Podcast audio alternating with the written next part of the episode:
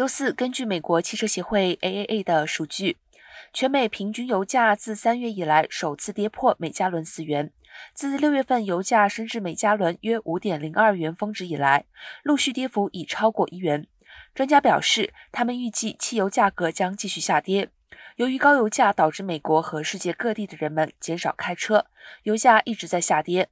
消费者还缩短了驾车旅行的行程。油价下跌的另外一个原因是，很多西方经济体对俄罗斯石油出口实施制裁后，从中国、印度和土耳其等国找来新买家。